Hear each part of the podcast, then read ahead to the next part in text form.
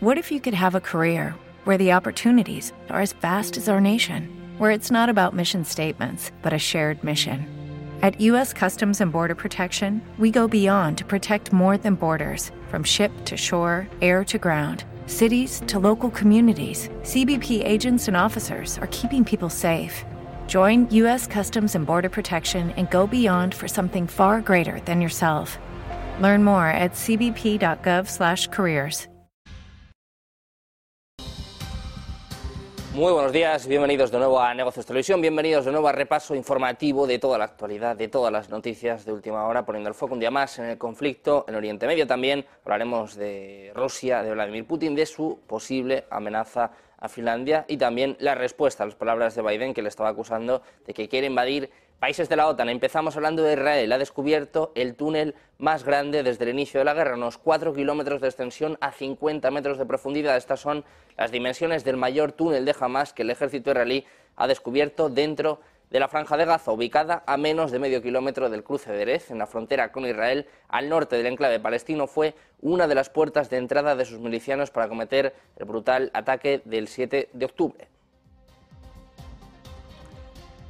Hablamos ahora del secretario de Defensa estadounidense Lloyd Austin y el presidente del Estado Mayor Conjunto, el general Siku Brown, han llegado a Tel Aviv. Se espera que ambos presionen a los líderes israelíes para que hagan la transición a una nueva fase de la guerra en Gaza. Todo esto después de semanas de intensos ataques y de la ofensiva terrestre que siguen llevando a cabo. Los funcionarios han pedido operaciones selectivas destinadas a matar a los líderes de Hamas, destruir túneles y rescatar a los rehenes. De hecho, el propio Austin dice que en las conversaciones con los líderes israelíes va a retirar el compromiso férreo de Estados Unidos con Israel, pero va a discutir las operaciones de las FDI para desmantelar a Hamas y subrayará la necesidad de proteger a los civiles de este daño y permitir el flujo de ayuda humanitaria hacia Gaza.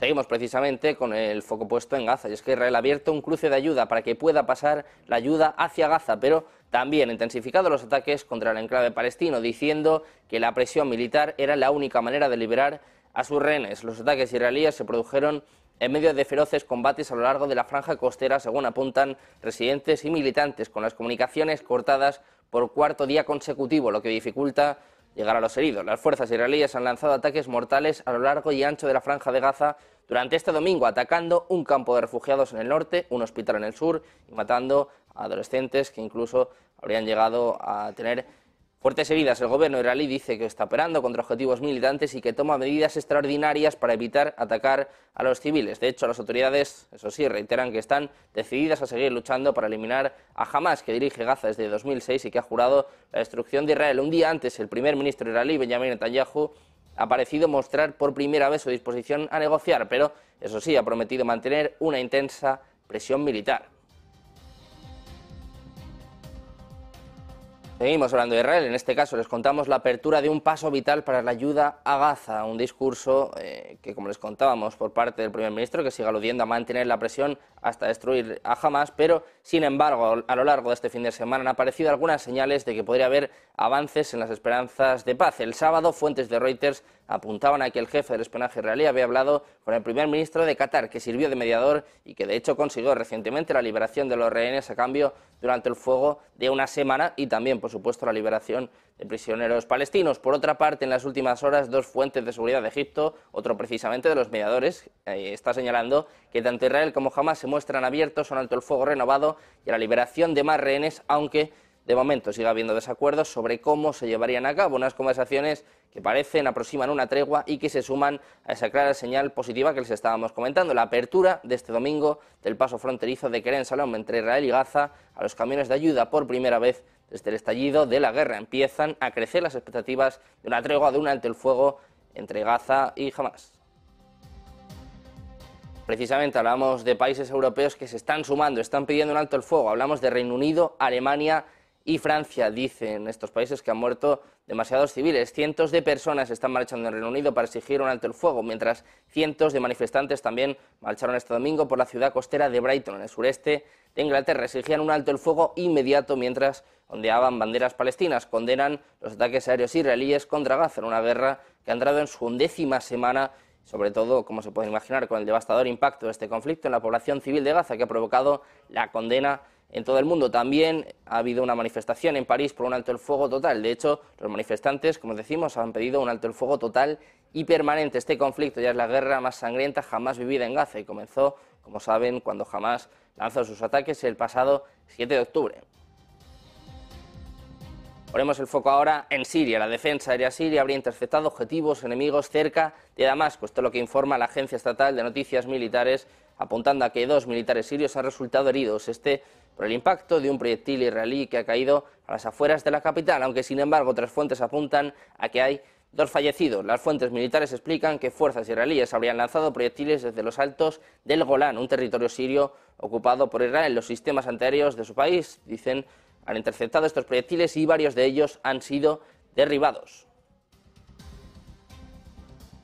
Seguimos poniendo el foco en todo lo que sucede en este conflicto y ahora hablamos de las tensiones en el Mar Rojo. Dos grandes empresas de transporte de mercancías, entre ellas MSC, la mayor naviera de contenedores del mundo, han señalado este fin de semana que van a evitar el canal de Suez, ya que los militantes hutíes de Yemen han intensificado sus asaltos a buques comerciales el Mar Rojo. Este movimiento, apoyado por Irán, ha estado atacando buques en respuesta a la guerra de Gaza en una ruta que permite el, comercio entre Oriente y Occidente, especialmente de petróleo. De hecho, es habitual utilizar el canal de Suez para ahorrarse el tiempo y los gastos de circunnavegar África. Como consecuencia, han subido las primas de los seguros de riesgo de guerra. Por ejemplo, la danesa AP Moller Maes también suspendió el viernes todos sus envíos de contenedores a través de Bab al-Mandab hasta nuevo aviso y también el sábado se unieron, como decíamos, la Suiza MSC y el grupo naviero francés CMA CGM.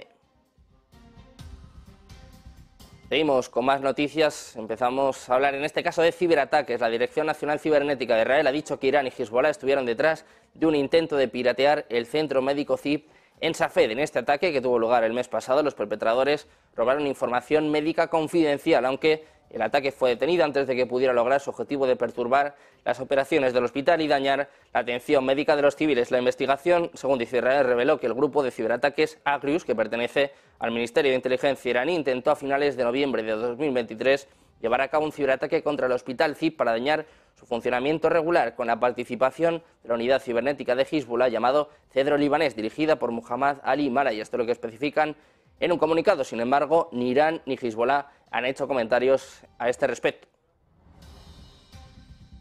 Hablamos ahora del Consejo de Seguridad de las Naciones Unidas. Podría votar este mismo lunes una propuesta para exigir que Israel y Hezbollah permitan el acceso de la ayuda a la franja de Gaza a través de rutas terrestres, marítimas y aéreas. Además, también van a pedir que establezcan un monitoreo de la ONU de la asistencia humanitaria entregada. Los diplomáticos han dicho que el destino del proyecto de resolución del Consejo de Seguridad depende de las negociaciones finales entre Estados Unidos, aliado de Israel, y poder de veto del Consejo y los Emiratos Árabes Unidos, que fue precisamente el que redactó este texto.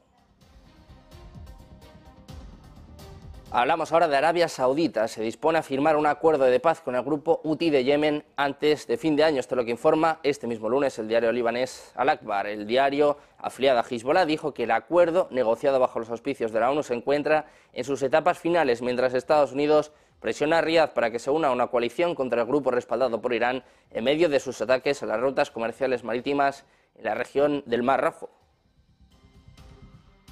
Hablamos ahora de Irán, volvemos a hablar de ciberataques. Casi el 70% de las gasolineras de Irán han quedado fuera de servicio tras un posible sabotaje en referencia a algunos ciberataques, según informa la televisión estatal iraní. El informe dice que un problema de software ha provocado la irregularidad en las gasolineras. De hecho, insta a la gente a no apresurarse a acudir a las estaciones que aún estaban operativas. La televisión estatal cita una declaración del Ministerio del Petróleo que afirma que más del 30% de las gasolineras siguen en servicio. El país cuenta más o menos con, con unas 33.000 gasolineras. Un grupo de hackers apodado con, con Darande o Gorrión Depredador, previamente vinculado con Israel, se ha atribuido la responsabilidad de este apagón. De hecho, dice que ha llevado a cabo este ataque en respuesta a la agresión de la República Islámica de Irán y sus representantes en la región.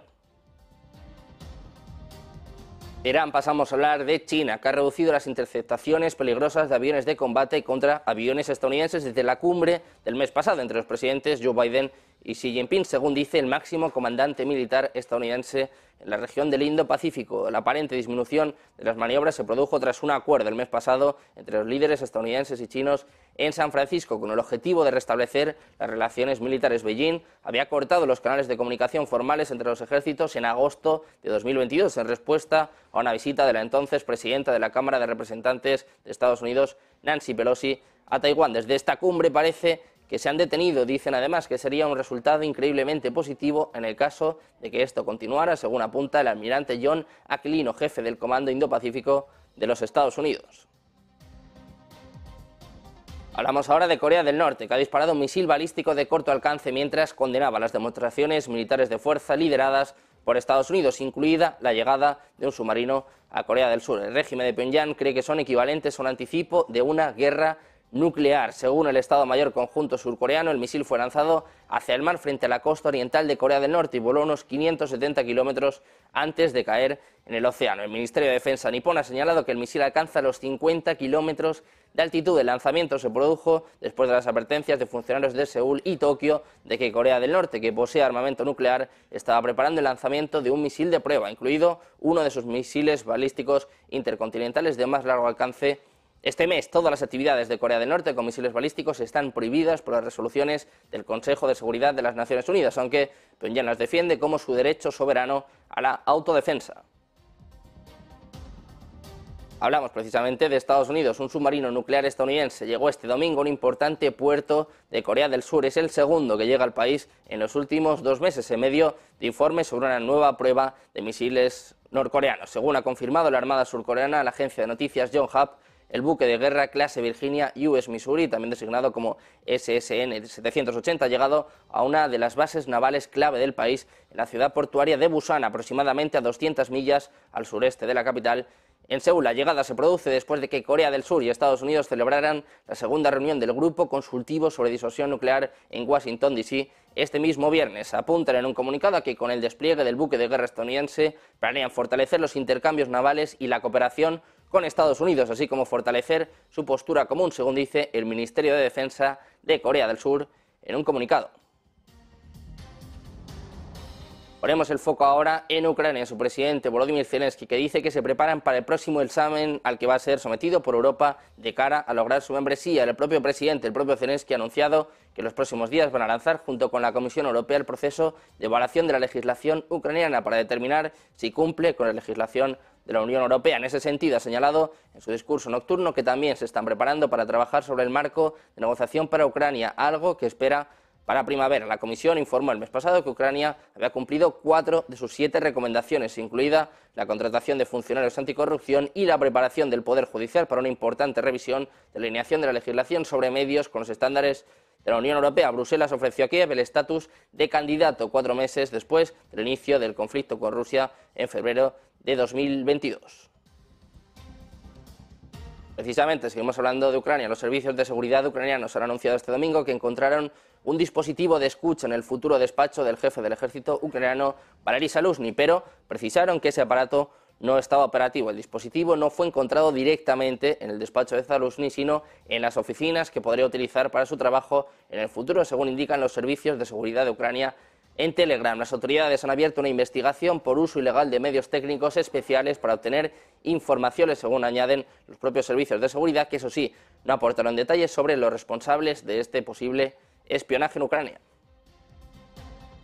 Hablamos ahora de Vladimir Putin. Según un informe del Instituto estadounidense, ha amenazado a Finlandia y a la alianza más amplia de la OTAN y además apunta que se está preparando para una futura guerra a gran escala. Esto es lo que afirma un destacado grupo de expertos estadounidense. El presidente ruso, dicen, hizo la amenaza en una declaración aparentemente destinada a desestimar las preocupaciones de que Moscú representa un peligro para la alianza militar. Esto es lo que dice el Instituto para el Estudio de la Guerra. Putin habló durante una entrevista con el canal de televisión estatal ruso Rosilla uno este mismo domingo. De hecho, este instituto apunta a que ha intentado negar la advertencia de Joe Biden de que Rusia atacaría a un país de la OTAN si ganaba la guerra en Ucrania. Sin embargo, siguió sus comentarios con una acusación de que los estados de la OTAN crearon un conflicto entre Rusia y Finlandia y arrastraron el conflicto precisamente eh, con la alianza de la OTAN. Dice además que Putin afirmó que va a haber problemas con Finlandia y que el ingreso de Finlandia a la OTAN está impulsando a los funcionarios rusos a comenzar a formar el distrito militar de Leningrado y también a concentrar unidades militares en el noroeste de Rusia. Seguimos pendientes de más noticias, de más actualidad, de más últimas horas. Vamos con una breve pausa, un par de minutos y enseguida volvemos con más información aquí en Negocios Televisión.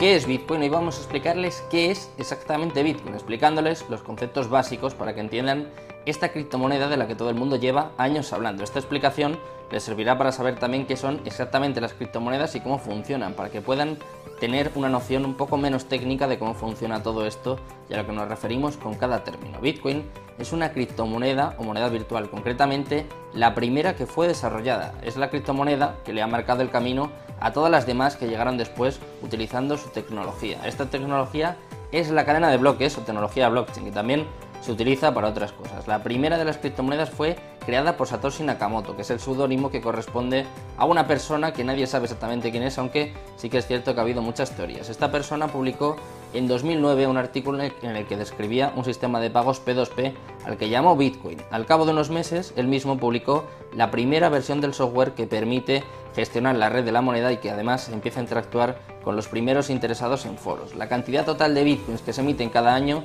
está determinada por su algoritmo y pasa lo mismo con el resto de criptomonedas. Bitcoin está desarrollado para que cada cuatro años se reduzca por dos su producción y para que solo se emitan un total de 21 millones de bitcoins. Después simplemente dejarán de crearse. Esto es una diferencia fundamental con las monedas convencionales puesto que los bancos modifican su valor a su libre albedrío. Por lo tanto, las monedas se pueden devaluar mientras que Bitcoin quiere ofrecer algo más de estabilidad. En definitiva, entre los usos más destacados de Bitcoin cabe mencionar los siguientes, como por ejemplo pagar utilizando estas propias criptomonedas, obtener intereses por los Bitcoins que poseas, algo similar al concepto de un depósito bancario, también obtener un préstamo utilizando como garantía tus Bitcoins, cubrir tu exposición financiera con derivados en mercados regulados y por último obtener réditos de inversión mediante la compra-venta de Bitcoins al ser un activo que teóricamente tiende a revalorizarse en un escenario de demanda constante.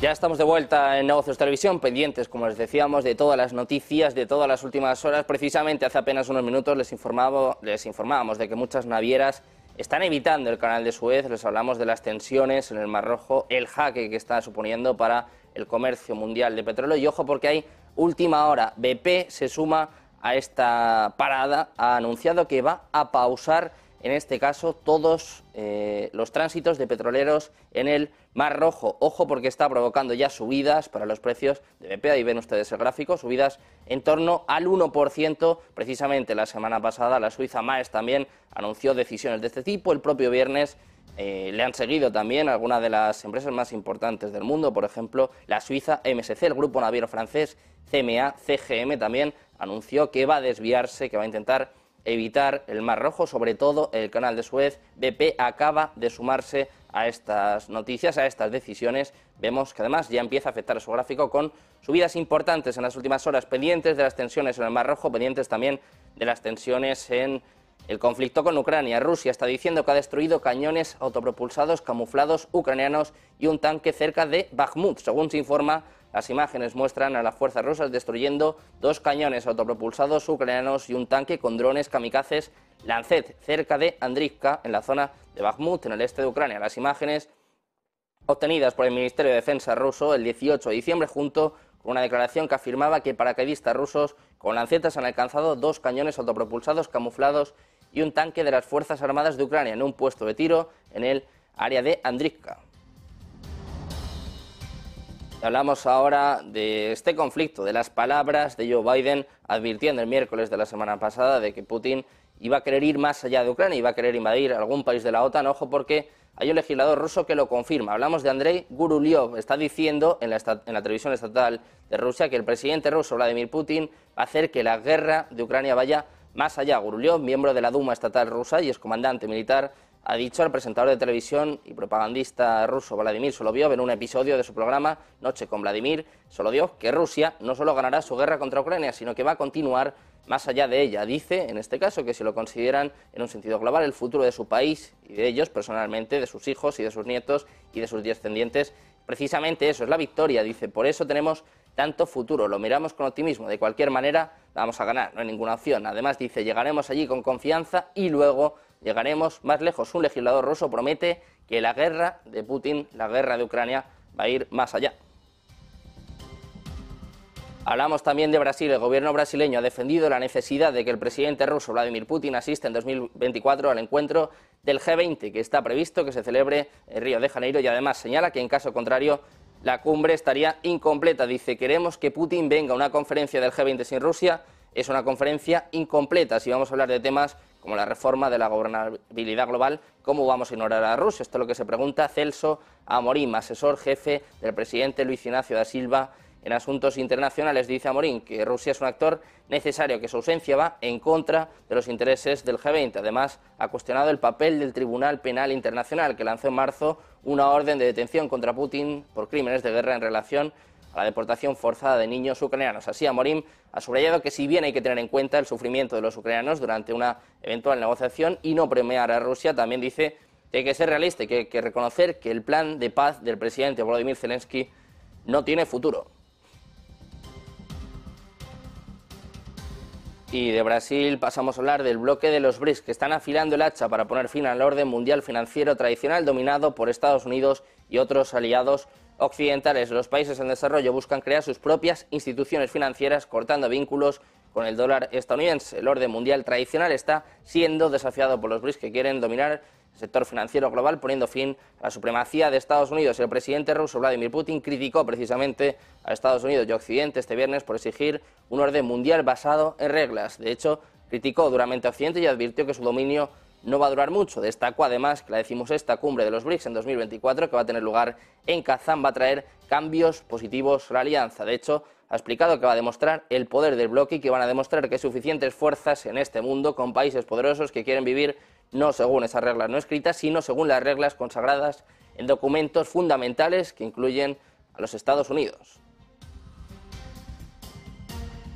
Seguimos hablando de Rusia, en este caso del petróleo, y es que ha anunciado que va a profundizar los recortes en las exportaciones de petróleo en diciembre en potencialmente 50.000 barriles por día o más antes de lo prometido, mientras los mayores exportadores del mundo intentan apuntar el precio global del petróleo. El viceprimer ministro ruso Alexander Novak ha sido quien ha apuntado que Rusia va a profundizar los recortes más allá de los 300.000 barriles por día ya acordados para este año, una cantidad a la que sumaría volúmenes adicionales y podrían ser en torno a los 50.000 barriles diarios adicionales. En la reunión de diciembre, Rusia acordó aumentar esos recortes a 500.000 barriles por día en el primer trimestre de 2024.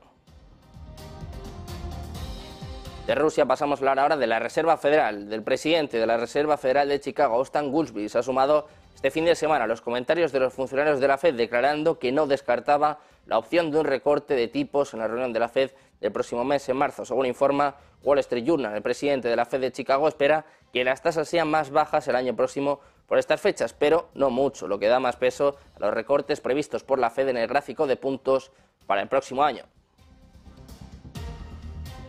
Ahora seguimos hablando de economía, en este caso de la vicepresidenta primera y ministra de Economía, Comercio y Empresa de Nadia Calviño, que dice que no va a abordar finalmente en la reunión de este lunes con las patronales bancarias el impuesto a la banca, puesto que el Gobierno dice no contempla su modificación en estos momentos. Es lo que confirman fuentes del Ministerio a la agencia Europa Press.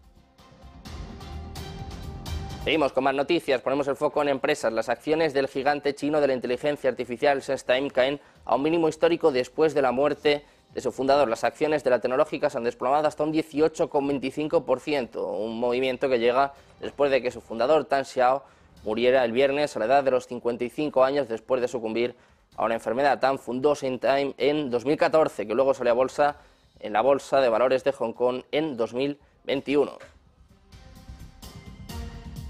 Seguimos con más empresas. Hablamos del fabricante de cemento del grupo Adani. Va a invertir 723 millones de dólares para construir mil megavatios de proyectos de energía renovable, mientras el conglomerado indio busca avanzar rápidamente hacia sus objetivos neto cero. Ambuya Cements, controlada por el multimillonario Gautama Adani, va a financiar esta inversión mediante provisiones internas. Tiene como objetivo utilizar energía verde para el 60% de su capacidad planificada de 140 millones de toneladas al año frente al 19% actual. Los proyectos incluyen una planta de energía solar de 600 megavatios y una planta de energía eólica de 150 megavatios en el estado occidental de Gujarat, en India, y además una planta solar de 250 megavatios en el vecino Rajasthan para marzo de 2026.